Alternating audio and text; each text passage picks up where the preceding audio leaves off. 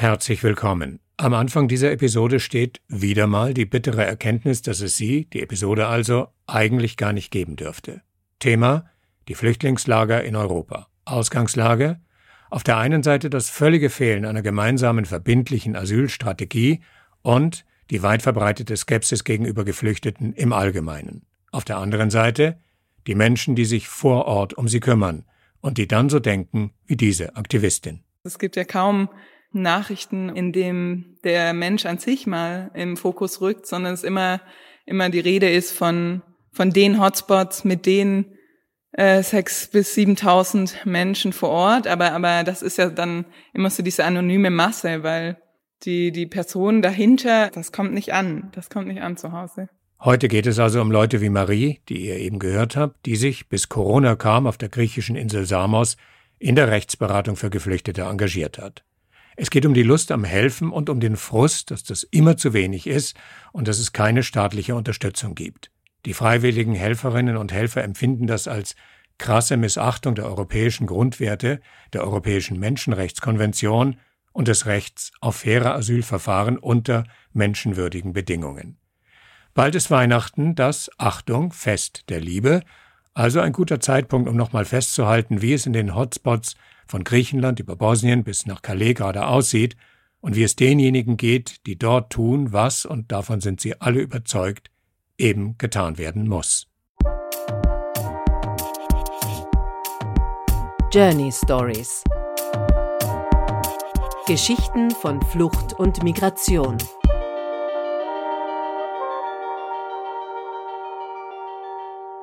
Was ich auch wichtig finde, ist, dass immer in den Medien immer nur berichtet wird von der großen Tragödie. Das ist Maries Kollegin Maria. Und was ich so beeindruckend finde hier ist, also wie viel Geflüchtete auch sonst noch sind, außer Geflüchtete und wie viel sie selber aufbauen und wie aktiv sie sind. Und also unsere Übersetzer sind oft Geflüchtete, die Übersetzer von, Medi also von anderen Organisationen auch. Es gibt Community Center, die von Geflüchteten aufgebaut werden und dass da auch einfach extrem viel Potenzial ist. Menschen sind nicht nur Geflüchtete, sondern sind halt trotzdem auch noch ganz viele andere Sachen und ich glaube, darauf liegt auch sehr selten der Fokus, dass, dass es auch einfach extrem starke Menschen sind, die viel erlebt haben und auch viel aufbauen können. Um das wahrzunehmen, muss man vor Ort sein, in den Hotspots, nah dran an den Menschen und ihren oft genug dramatischen Fluchtgeschichten und an den bitteren Lebensumständen, die es in diesen Camps gibt. Und da sind sie dann da, die Medien. Natürlich, wenn zum Beispiel Moria in Flammen steht oder sich sonstige Dramen ereignen, und dann sind sie wieder weg. Und alles bleibt, wie es ist. Ja, ich glaube, das ist genau diese surreale äh, Situation, in der Europa festhängt, weil Leute in, in Deutschland oder den europäischen Ländern das Gefühl haben, dass die Leute, die ankommen, äh, könnten ja eigentlich auch wieder zurückgehen und es kein Raum und kein Geld und kein um hart auszusagen, keinen Nutzen jetzt hier für, für, für das Land gibt. Und da muss ich ehrlicherweise sagen, wenn man hier vor Ort ist und, und wirklich tagtäglich den Menschen begegnet, das macht mich eigentlich nur traurig, weil, weil es einfach nicht, nicht der Realität entspricht.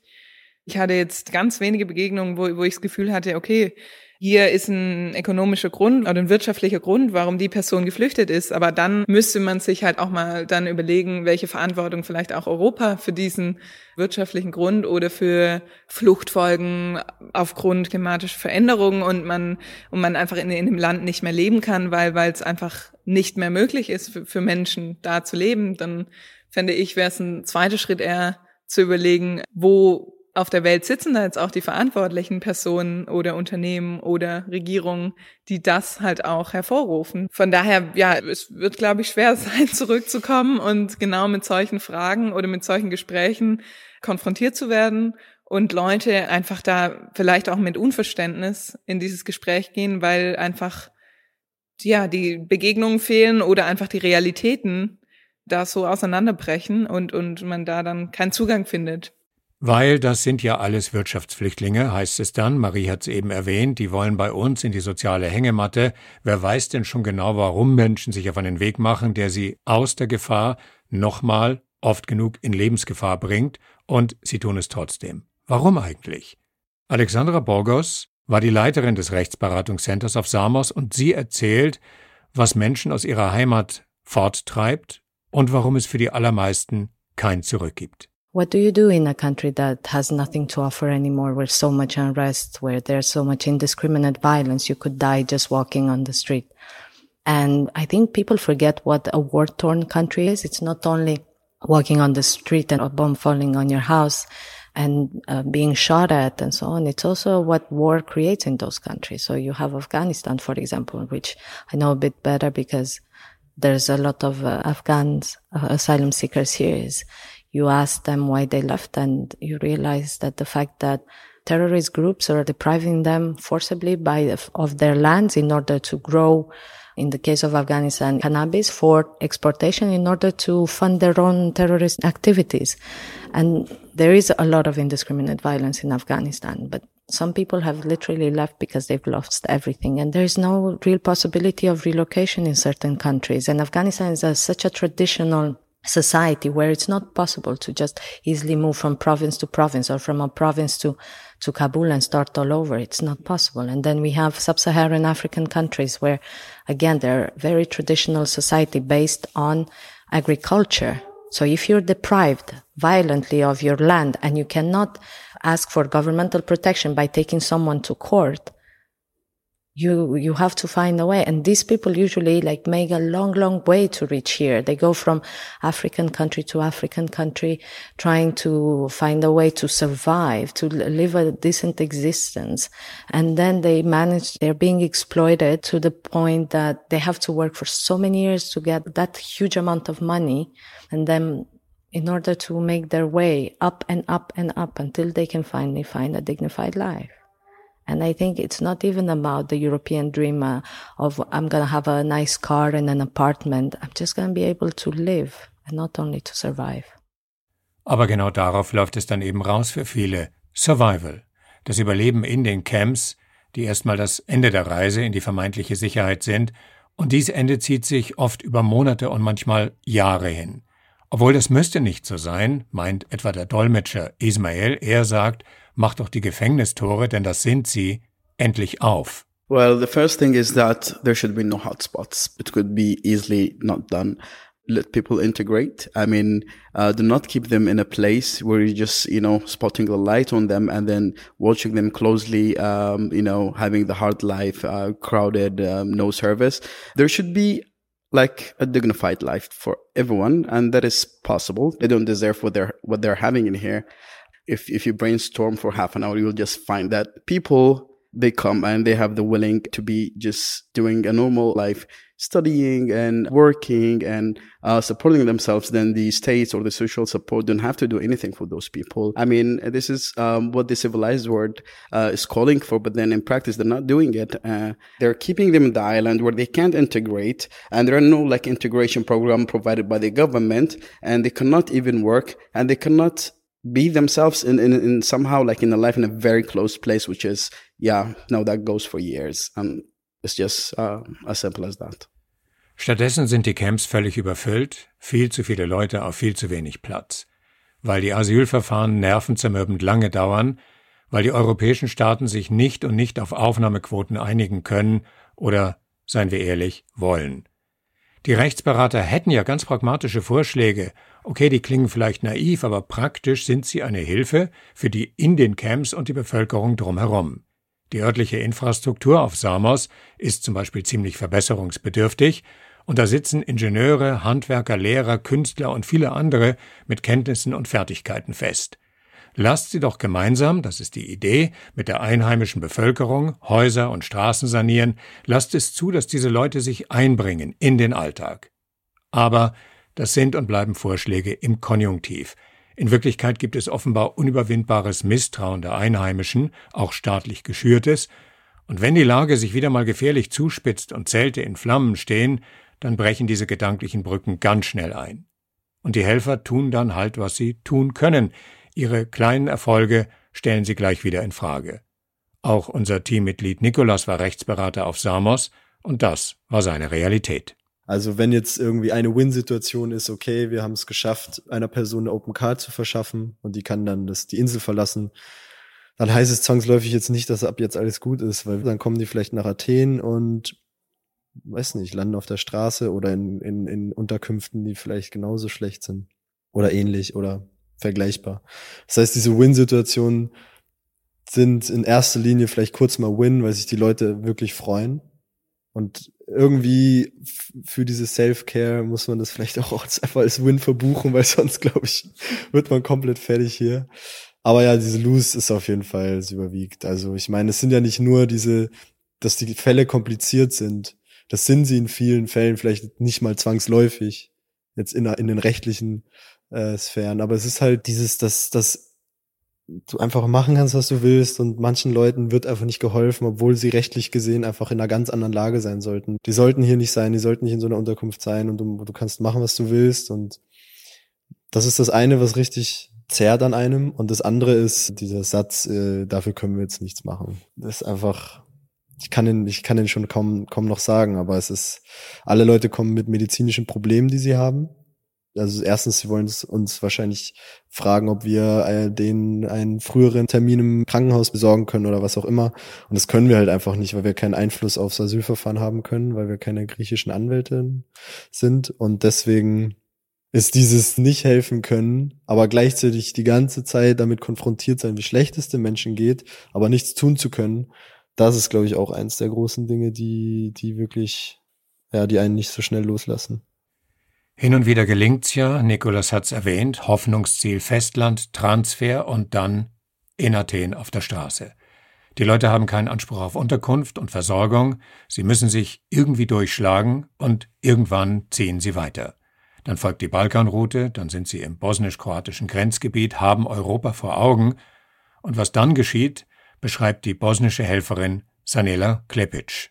Es ist ja bekannt, es gibt ja so viele Beweise, dass die kroatische Polizei ganz, ganz heftige und äh, einfach Sachen macht, was, was, was man sich gar nicht vorstellen kann. Man hat ja das Recht, wenn man über die Grenze kommt, wenn man zum Beispiel in die Polizeistation kommt, man hat das Recht auf Asylantrag. Ob man jetzt Recht auf Asyl hat oder nicht, das muss der Staat entscheiden. Das muss, äh, das muss zu diesem rechtlichen Weg kommen, dass man das äh, entscheiden kann. Aber es ist ja nicht normal, dass die Leute zum Beispiel durch die Grenze kommen und Asyl dann anfragen. Und dann passiert das, dass sie geschlagen werden, dass ihnen die Sachen verbrannt werden, dass sie dann gefoltert werden und dann zurück nach Bosnien geschickt werden, nur in Unterhosen, ohne Schuhe. Und das machen sie auch mit den Kindern und Frauen. Das ist so brutal, das kann man sich gar nicht vorstellen. Und jetzt haben wir das Problem, dass wir 3000 Leute auf der Straße haben. Unvorstellbar. Wir haben jetzt zum Beispiel in Kladuscha im Wald ungefähr 700 Leute, die im Wald schlafen. Die sind wie Tiere. Das, das, wenn man sich das anschaut. Und ich, da bin ich ganz klar, ich gebe der Schuld der Europäischen Union und auch bosnischen Staat, weil sie einfach, wenn man 8000 Leute, die jetzt in Bosnien sind, nicht kontrollieren kann und nicht normale menschliche Bedingungen geben kann für 8000 Leute, dann hat man versagt. Was Anela da anspricht, das sind die illegalen Pushbacks zurück über die Grenze. Unter bewusster Missachtung jeglicher asylrechtlicher Standards mit Europas schweigendem Einverständnis. Sanela und die anderen Flüchtlingshelfer in Bosnien versuchen zu helfen, so gut es geht. Sie setzen sich für Menschen ein, die all das hinter sich haben, was bisher in dieser Episode schon erzählt wurde, Jetzt hängen sie fest in improvisierten Zelten im Wald in aufgelassenen Fabriken. Und Sanela? Sie sagt, dass die Hilfe gar nicht gern gesehen wird. Ich bin ja in Cluj mit meiner Gruppe. Es gibt Leute in, in Bihać, es gibt Leute in Kladuscha, es gibt diese Leute in Sarajevo. Wir sind so eine Gruppe. Es ist nicht leicht. Zum Beispiel haben wir in letzter Zeit haben wir auch Drohungen bekommen und bekommen wir immer noch. Zum Beispiel äh, meine Freundin aus Kladuscha die hat aufgehört zu arbeiten, weil sie einfach Angst, die haben gesagt, die werden die umbringen. Ich bekomme auch Drohungen, nicht Morddrohungen, aber zum Beispiel irgendwelche Vorwürfe, dass ich illegalen Sachen mache mit den, mit den Leuten. Es ist wirklich nicht leicht. Von wem kommen diese Drohungen?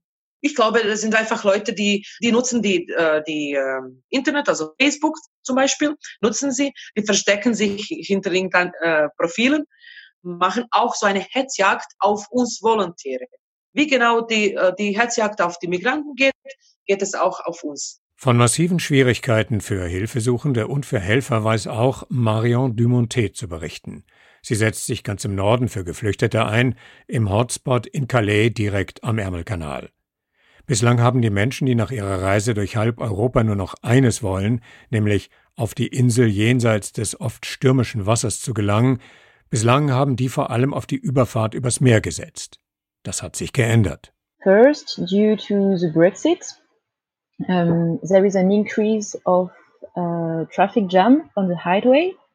Um, so it's uh, people are trying to cross the channel by trucks more and more.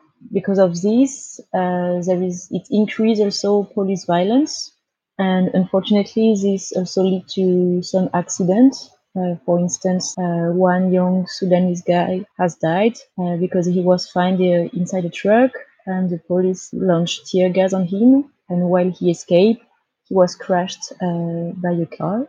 And also, there is a weather that makes the situation even more difficult because it's really cold I think this day it's around like three degrees outside and uh, it's raining, so it's impossible, for example, uh, for the people to stay dry.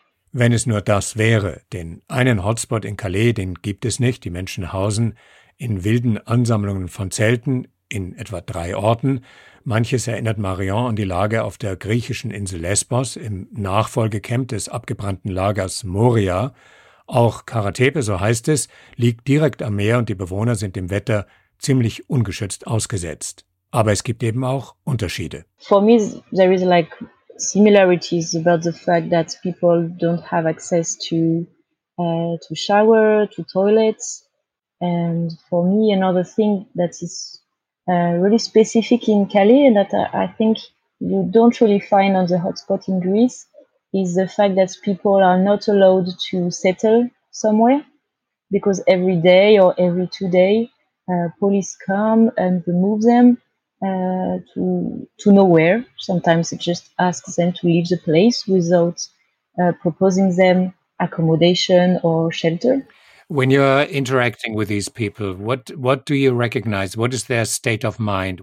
Um, I think people are very very tired and at the same time uh, they are very angry and they want to, to speak uh, they want to denounce uh, the situation and they want to denounce also uh, the violence that they are suffering from i think there is a wish from people to be listened by, by the society by the authorities and to denounce uh, the current situation here Marion erzählt, dass es den Hilfsorganisationen zunehmend schwerer gemacht wird, die Geflüchteten mit Nahrung zu versorgen. Die müssen kilometerweit in die Stadt fahren oder gehen, weil manche Busfahrer sich weigern, sie mitzunehmen, und dann müssen sie zu einer überwachten Essensausgabestelle, wo das, was sie da kriegen, offensichtlich kaum genießbar ist. Und was bleibt den NGOs zu tun? Marions Organisation bietet ebenfalls Rechtsberatung an, und das auch nur sehr eingeschränkt. Einerseits macht der Gesetzgeber mit immer neuen Auflagen ihnen das Leben schwer und andererseits weiß keiner, wie es nach dem 31.12. weitergeht. from a legal point of view, sometimes there is nothing, uh, nothing we can advise. Also, it's uh, it's really dark uh, regarding the, the, Brexit. We don't know uh, actually what will be possible or not uh, at the end of the year. So, so yeah, it's, it's really difficult for us also to advise people uh, because nothing is clear. Let's say on a legal on a legal part. Frustrierend ist das alles, und egal ob in Griechenland, in Bosnien oder in Belgien, an der Situation der Geflüchteten scheint sich nichts zu ändern. Sie sind irgendwie dauerhaft gestrandet, gefangen in einer Zeitschleife aus Schikanen und gut gemeinten und sehr nötigen Hilfsleistungen. Aber solange sich die Asylpolitik insgesamt nicht ändert, solange bleibt alles, wie es ist. Und das wiederum raubt den Freiwilligen ihre Kraft.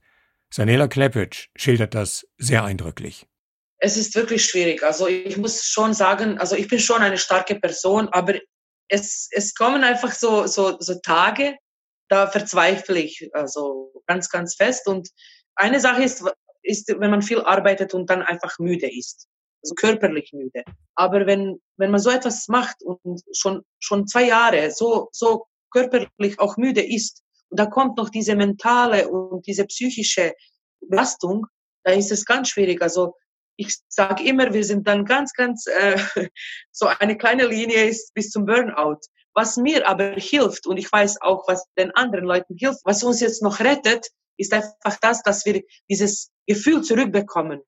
Diese Dankbarkeit von den Leuten. Wenn man etwas Gutes tut, dann bekommt man ganz viel zurück. Und ich glaube, da ist diese Balance. Das gibt uns dann wieder Kraft, weiterzumachen.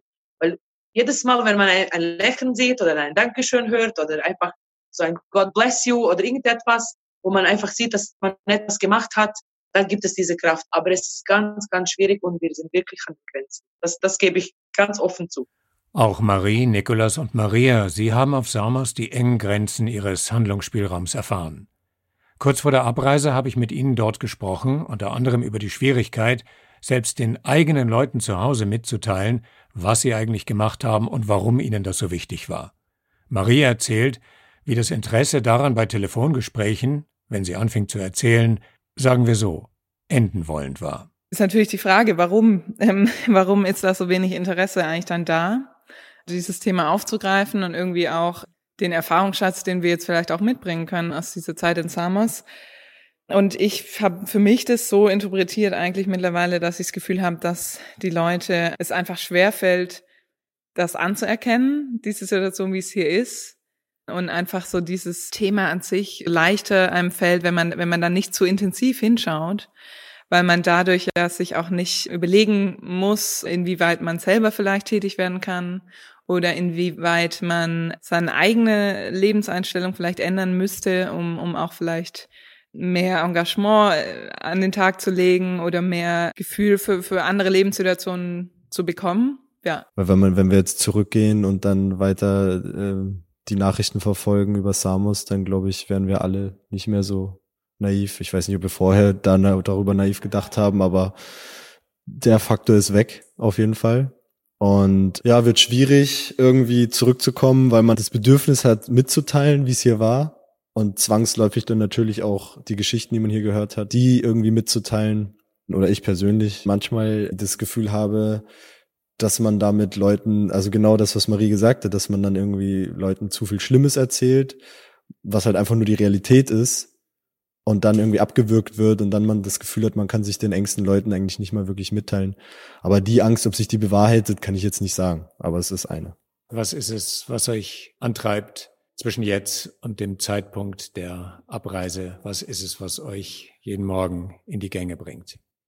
Wie Nico gesagt hat, man verliert hier eigentlich oft, aber trotzdem glaube ich, ist es halt schon ein Gewinn, wenn man das Gefühl hat, man konnte Leuten jetzt irgendwie den Raum geben, sich auszudrücken oder denen irgendwelche Informationen geben, womit sie selber was anfangen können, die sie davor nicht hatten. Also es ist schon, also auch wenn es wirklich anstrengend ist, ist es auch einfach eine Arbeit, wo man sofort den Effekt sieht, den man bei Leuten hat. Und das ist das klingt jetzt irgendwie in dem Kontext ziemlich bescheuert, aber auch sehr befriedigende Arbeit in dem Sinne. Es ist schon erfüllend, wo man denkt so, okay, ich konnte jetzt jemandem ein Werkzeug geben, mit dem sie weiterarbeiten können und dann, ja, vielleicht hoffentlich einen, erfolgreicheren Ausgang haben als sonst.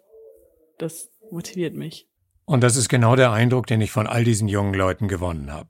Sie müssen lernen, sich zu schützen, um nicht an den Umständen und an sich selbst auszubrennen, aber das hält sie nicht davon ab, zu tun, was sie für wichtig und für richtig halten. Und an der Notwendigkeit, sich einzubringen und zu helfen, auch im Bewusstsein eine Arbeit zu tun, die es eigentlich gar nicht geben dürfte, so wie es auch diese Episode darüber nicht geben dürfte, an dieser Notwendigkeit wird sich leider so schnell nichts ändern. Das heißt doch für uns, für das Journey Stories Team, wir bleiben dran. Designation ist Rain Rain Go Away von NOP und damit bis dann. Journey Stories. Geschichten von Flucht und Migration